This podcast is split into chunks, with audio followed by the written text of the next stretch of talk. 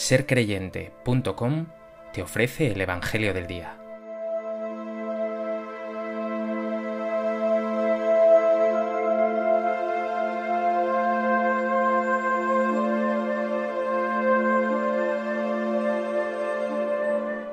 Del Evangelio de Lucas.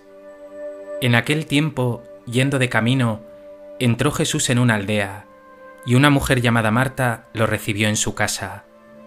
Esta tenía una hermana llamada María, que sentada junto a los pies del Señor escuchaba su palabra. Marta, en cambio, andaba muy afanada con los muchos servicios, hasta que acercándose dijo, Señor, ¿no te importa que mi hermana me haya dejado sola para servir? Dile que me eche una mano. Respondiendo le dijo el Señor, Marta, Marta, andas inquieta y preocupada con muchas cosas, solo una es necesaria. María pues ha escogido la parte mejor, y no le será quitada.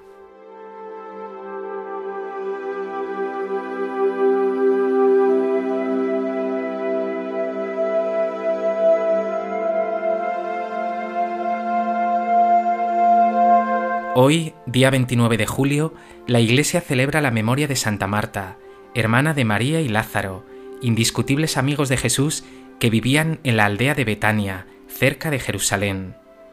En su casa se hospeda Jesús en diversas ocasiones, y no cabe duda de que allí, durante su ministerio en Judea, encontraba el calor de la acogida y la amistad. María de Betania fue no solo una amiga de Jesús, sino su seguidora, su discípula.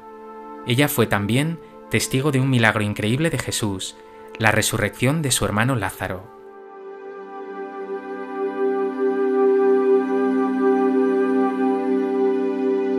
A propósito de esta memoria de Santa Marta de Betania, me gustaría compartir contigo tres reflexiones.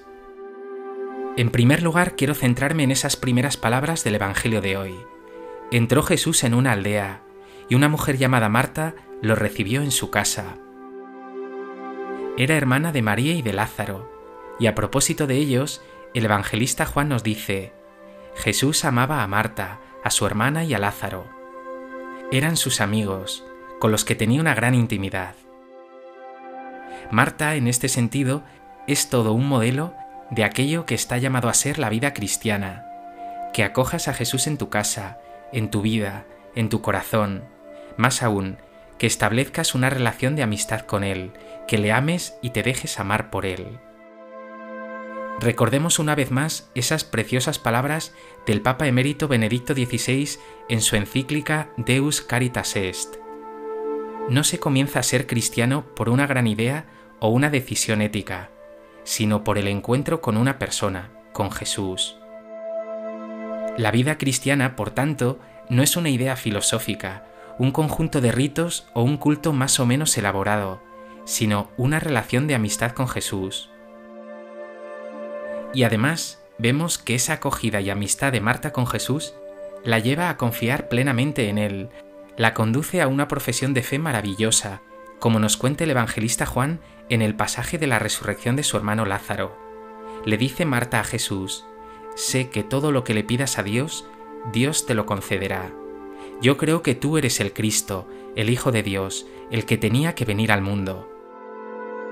Por tanto, la amistad con Jesús, conocerle más y más, dejarte amar por Él, te llevará a confiar plenamente en Él y a una confesión auténtica de fe, a un decirle, tú eres mi Señor, mi centro, mi vida, mi todo. Pregúntate ahora, ¿cómo es tu relación con Jesús? ¿Es demasiado formal, fría, vacía? ¿O es personal, cercana, íntima, una relación de amistad auténtica?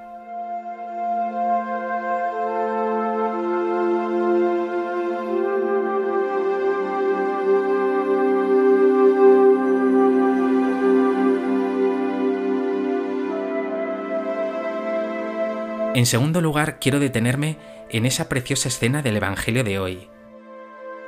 Con Jesús en casa, Marta anda afanosa preparando cosas, mientras su hermana está a los pies del Señor escuchándole. Marta se queja a Jesús, ¿no te importa que mi hermana me haya dejado sola para servir? Dile que me eche una mano. Pero la respuesta de Jesús es sorprendente. Marta, Marta, andas inquieta y preocupada con muchas cosas. Solo una es necesaria. María pues ha escogido la parte mejor y no le será quitada. Jesús valora la acogida de Marta, pero apunta algo que es aún más importante que eso, la escucha de su palabra, la vida interior, la espiritualidad, la contemplación. En muchas ocasiones, personas creyentes se desgastan en los quehaceres y se van olvidando del encuentro con Jesús, la escucha de la palabra del Señor va siendo en ellos cada vez menor. Y entonces es cuando surge la queja, el agobio, los lamentos e incluso se cuelan búsquedas de protagonismos y afán de sobresalir. Hoy Jesús nos recuerda que el verdadero servicio cristiano, si quiere ser eso, cristiano, ha de nacer del encuentro con Él. Esa actividad, ese servicio, ha de estar alimentado en la fuente de la oración. Este es el trabajo que dará verdaderamente fruto. Si tú haces muchas cosas en tu comunidad cristiana, si eres catequista, religioso, sacerdote, padre de familia, y ves que descuidas tu oración, escucha estas palabras que como a Marta te dirige Jesús hoy a ti. Andas inquieto y preocupado con muchas cosas, pero solo una es necesaria. Pregúntate, ¿cómo vives tu fe y tu compromiso cristiano? ¿Estás demasiado lleno de quehaceres y de activismo que en el fondo te vacían de Jesús? ¿O nutres esa actividad desde una experiencia de encuentro y de amistad con Él?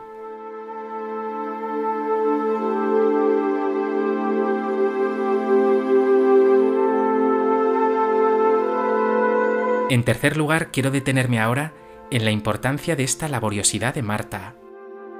Es cierto que Jesús llama la atención sobre la primacía de la oración y la contemplación, pero éstas han de llevarnos siempre al trabajo concreto y generoso, al servicio y a la entrega. La contemplación y la acción son así los dos pilares de la vida cristiana. Si solo hubiera en ti contemplación, tu testimonio sería realmente pobre. De hecho, es lamentable ver a personas de iglesia que son poco trabajadoras o que solo desempeñan trabajos finos. Quizá haya que recordar aquí esas palabras de San Pablo, el que no trabaje, que no coma, o esa regla benedictina de ora et labora, es decir, reza y trabaja, o el ejemplo abundantísimo de todos esos santos, Santa Teresa, San Juan de la Cruz, San Juan Bosco, San Alfonso María de Ligorio, Santa Teresa de Calcuta, que tuvieron una espiritualidad increíble, pero que al mismo tiempo trabajaron incansablemente hasta la extenuación en lo concreto del día a día. Por tanto, oración y acción no son incompatibles, sino complementarios. Si bien, como hemos dicho, la acción cristiana estará siempre precedida del encuentro con el Señor en la oración. Pregúntate, ¿eres un ejemplo cristiano de trabajo, de compromiso y de entrega? ¿O eres vago, perezoso, fino, holgazán?